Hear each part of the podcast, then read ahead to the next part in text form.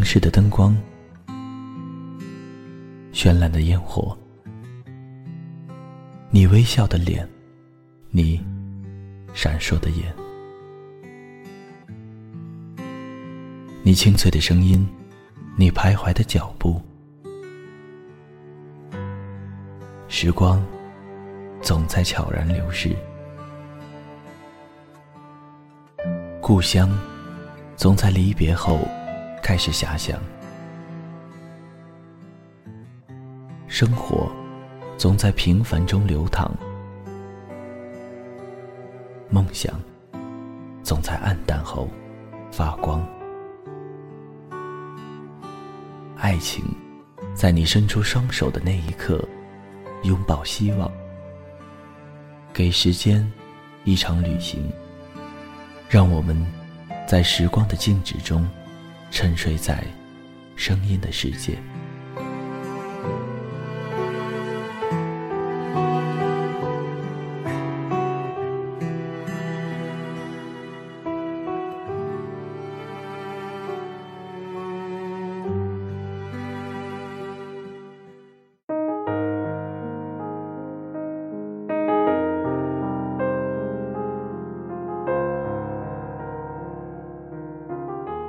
嗨，大家好，这里是励志 FM 二一三九五，给时间一场旅行，我是钱德顺。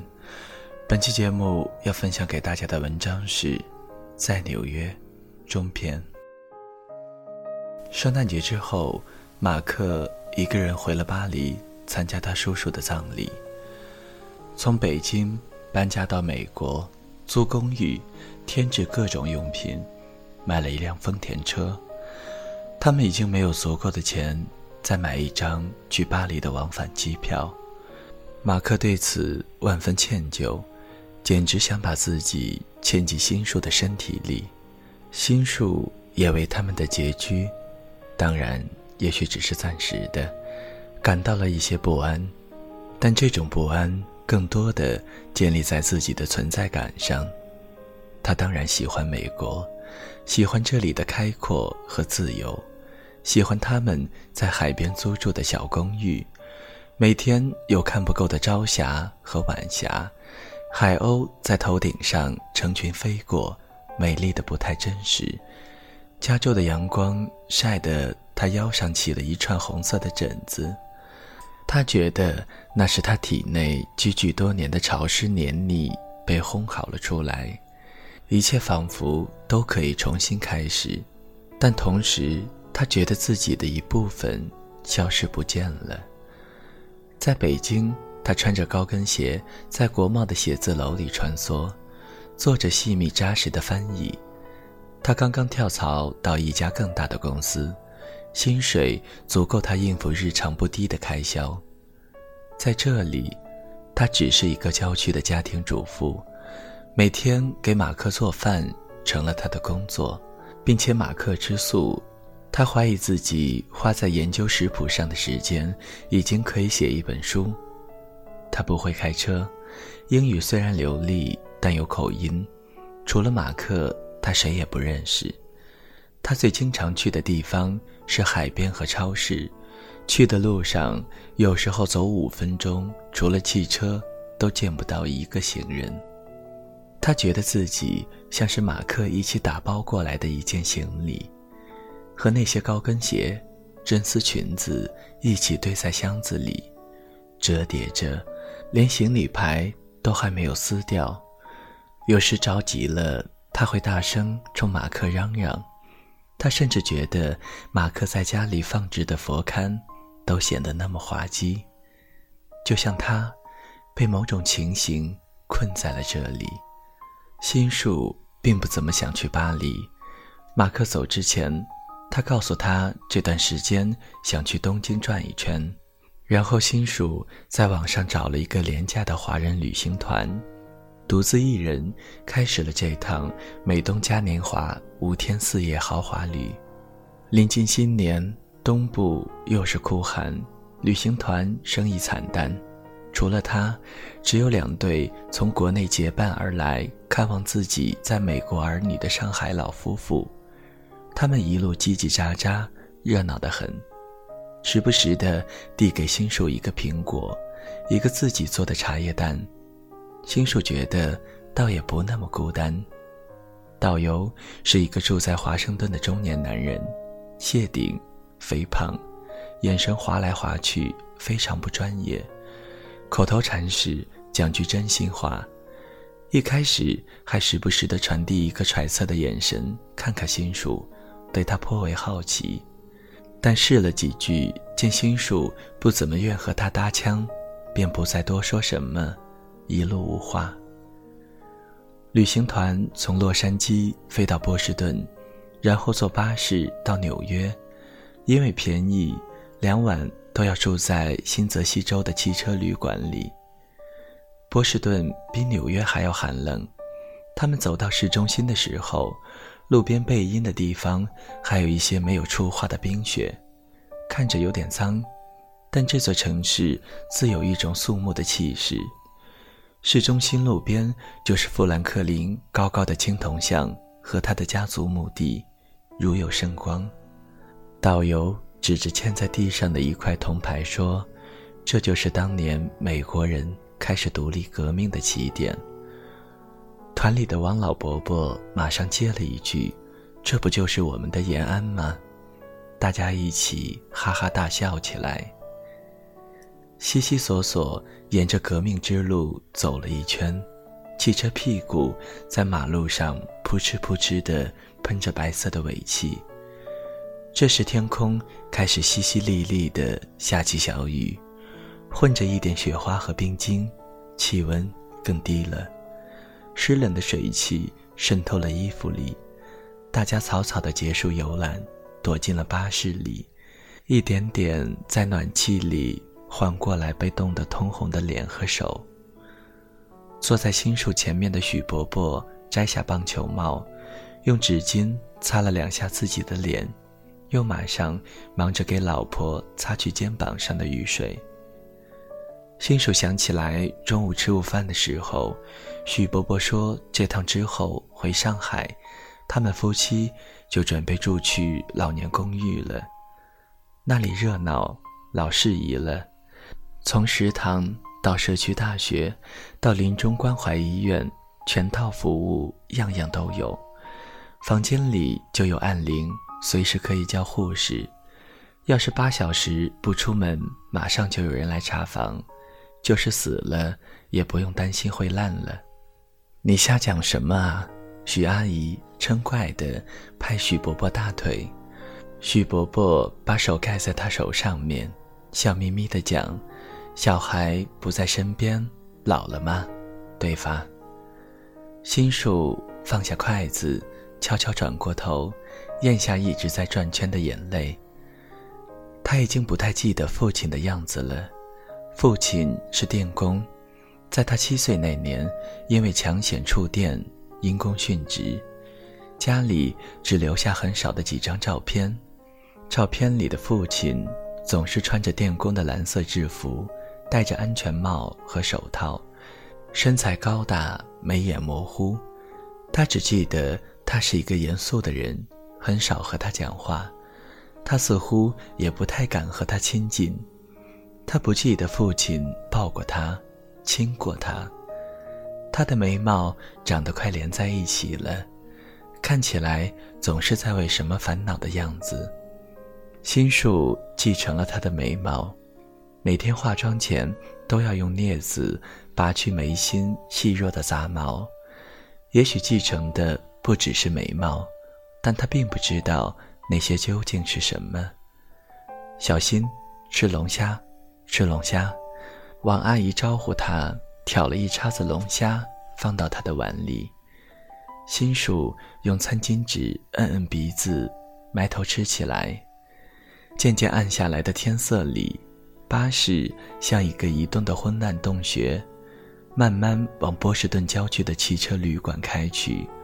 路边的灯火越来越稀疏，渐渐陷入到公路沉默而单调的阴影里。车厢里响起了老人的打鼾声和沉滞的呼吸声，仿佛开在一条无比冗长、没有尽头的隧道里。明天晚上会住在新泽西，对面就是纽约。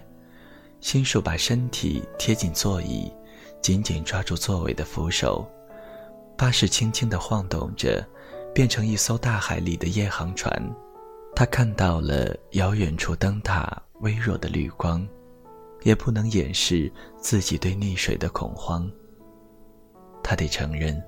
参加这个旅行团是他打电话给 M 最顺理成章的铺垫和理由。我路过纽约，顺便给你打个电话。要是有时间，就见个面吧。那么不经意，那么自然。也许他还有特别的温暖和轻微的感动呢。然而，随着纽约的临近，心树却感到一种轻轻的羞耻。和不断袭来的焦虑，这种羞耻和焦虑在被波士顿的雨雪淋湿的那一刻起，越来越强烈。他在黑暗里一遍又一遍地检视着那些细节和过程。一年多前，M 是突然离开的。新树在七十一排队买中午的盒饭，手机里跳出他的短信，有点急事要处理。我回美国了，保重。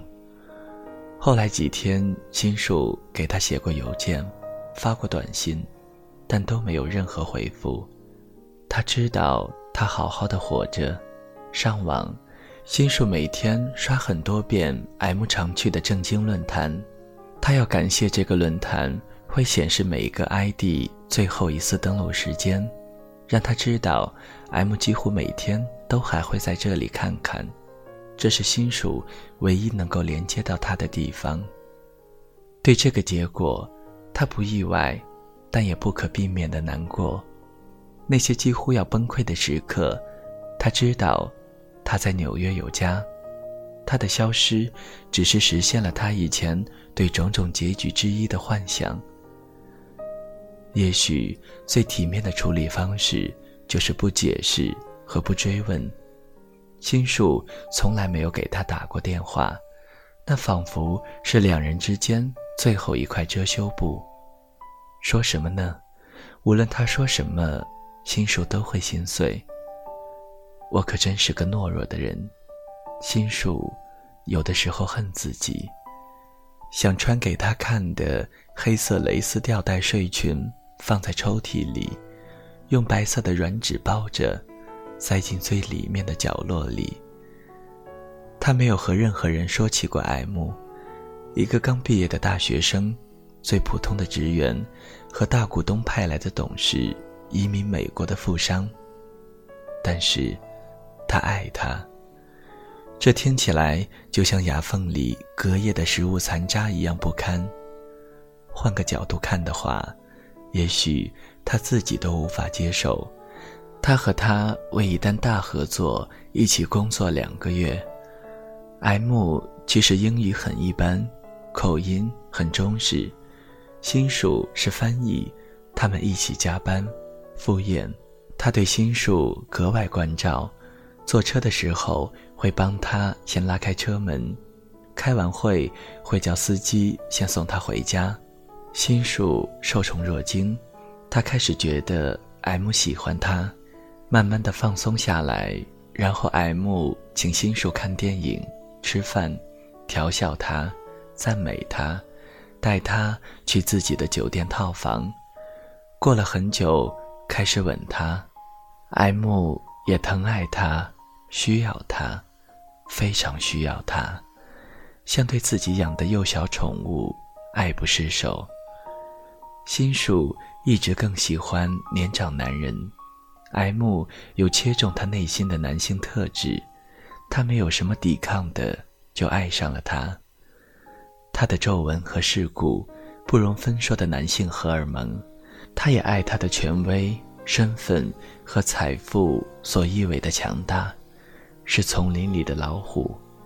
他仰视他，他愿意被他控制，他需要有人带着他往前走。他接受自己的虚荣，甚至快爱上自己有时羞耻的罪恶感。他把这视为对爱人的最大赞美。爱慕是心术想成为的人，他可能不道德，但他觉得自己从来没有那样纯洁过。所以怀念和不甘在今天之前此消彼长，一株植物生了根，藤蔓沿着时间暗暗攀爬。人们对没有征兆就突然结束的事总是难以忘怀。他当然也偶尔幻想过最终得到它，谁不想要一件自己喜欢的好东西呢？但是，它不是盖茨比。也不是黛西，他们只是两面互相映射过的镜子。亲属看到的是他自己的碎片，M 看到的，他并不知道。有一次，M 把他一个人留在酒店，他偷偷地翻了他的行李箱，除了衣服和书，什么生活痕迹也没有。他很小心，什么都没有留下。记忆像水泥浇筑般劈头盖脑地倾泻下来，新树的步子迈得更大了，这样好像就能甩掉多一点的水泥。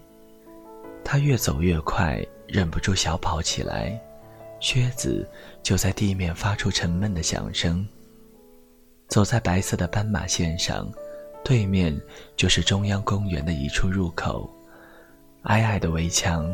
树枝向远处铺散着，一个穿着黑色大衣、裸露着纤细小腿的老妇人，牵着一条棕白色的短腿柯基，从马路对面慢慢的走来。老妇人和她一样，抹着大红色的唇膏，金色的头发在耳边弯出完美的弧线，看得出来，年轻的时候是个美人。心树用目光。对她施以女性的敬意，但她浅蓝色的眼睛只是漠然地从新树脸上划了过去，而柯基小狗挪着圆而结实的屁股走过新树身边的时候，扭头迟迟疑疑地看了他两秒。新树笑了，仿佛听见了纽约安静的心跳。手机震了一下，屏幕上闪着马克的消息。纽约冷吗，马克？马克，心树又绝望又温暖。三个月前，在五道口一间小咖啡馆里，心树像往常一样要了撒满了白色糖霜的甜甜圈。马克坐在对面，不停地喝水，手上的紫檀木串珠磕着桌子。心树吃到第二个甜甜圈时，马克突然问。他愿不愿意和他一起去美国？他在北京的工作这个月到期了，然后他在加州长滩的州立大学分校申请到了一份教法语的工作。新树看着他浅棕色的眼睛，脑袋一片空白。一年多来，他刻意躲着“美国”这两个字，几乎跳过所有和这个国家有关的信息。但这两个字还是硬生生的又闯了进来，他眼前瞬间闪过了纽约，看不清画面是什么，但他知道，那是纽约。我们可以住在海边，马克把头凑过来，又补了一句。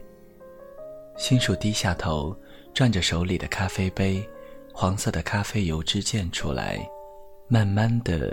浸润了白色餐巾纸的一角，他看着，等到又一大滴咖啡飞溅了出来，他答应了他。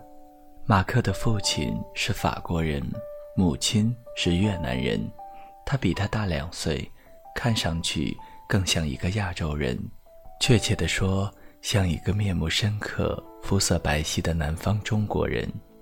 他四肢消瘦，背微微地勾着。皮肤、耳朵和手背看得见透明的蓝色血管，鼻子周围有一些淡淡的雀斑，脸上总是没有什么表情，仿佛一匹血统不明而又难掩疲惫的马。那个时候，马克在法语联盟教初级法语。M 走后，新手为了不让自己一个人呆着，报了法语班。在口语课一遍又一遍的对视中，他们知道终有一天两人要走入男女关系的潮臼。马克的父亲是飞机技师，小时候因为父亲工作的关系，一家人不停地在各个国家搬家。七岁的时候，他甚至在北京上过一年小学。一本新华字典成为他后来完全看不懂但却最喜欢的书。受母亲的影响，他是个虔诚的佛教徒，但他已经不会说任何越南语，也从来没有去过越南。用他的话说，他感到害怕。十五岁的时候，母亲得乳腺癌去世，他的父亲半年后和一个英国女人结婚。很快，家里有了两个金发的弟弟，他们每周去天主教堂礼拜。母亲在家里的痕迹渐渐的只剩下马克供奉的佛龛。有很长一段时间，我们都刻意的避免谈他。妈妈去世之前的半年都住在家里，那段时间家里整天飘荡着消毒水的味道。照顾他的护士是这个家里最重要的人，父亲会在他房间里坐上一整天不说话，我们总在担心他随时会离开。晚上我害怕到把脸埋在枕头里偷偷哭。他葬礼之后的第二天，父亲叫我一起把他的衣服、书、CD，他最喜欢的餐具，他所有的东西。都清理干净，捐了出去。他留下并藏起了他的照片，而我，只留下了那一本新华字典。他后来一直在学中文。马克面无表情地说：“那天，他们聊起自己的家庭，仿佛谨慎地交换着某种密码。”巴黎高校毕业后，马克去了哥伦比亚，靠着教法语谋生。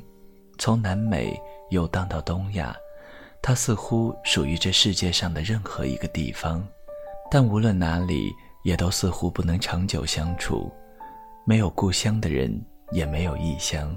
新属知道，马克对他来说不够有说服力。他爱他的善良单纯，也爱他身上不确定的多异性，但这并不意味着他爱他。第一次和马克在一起是爱慕突然消失之后的那个月。对心树来说，最远的地方是爱，而不是内心的某个黑洞。他对马克隐隐有些失望，他太快就释放了内心的脆弱和对自己的不确定。他给他柔情，却没有给他力量，而柔情和陪伴，并不是不可取代的。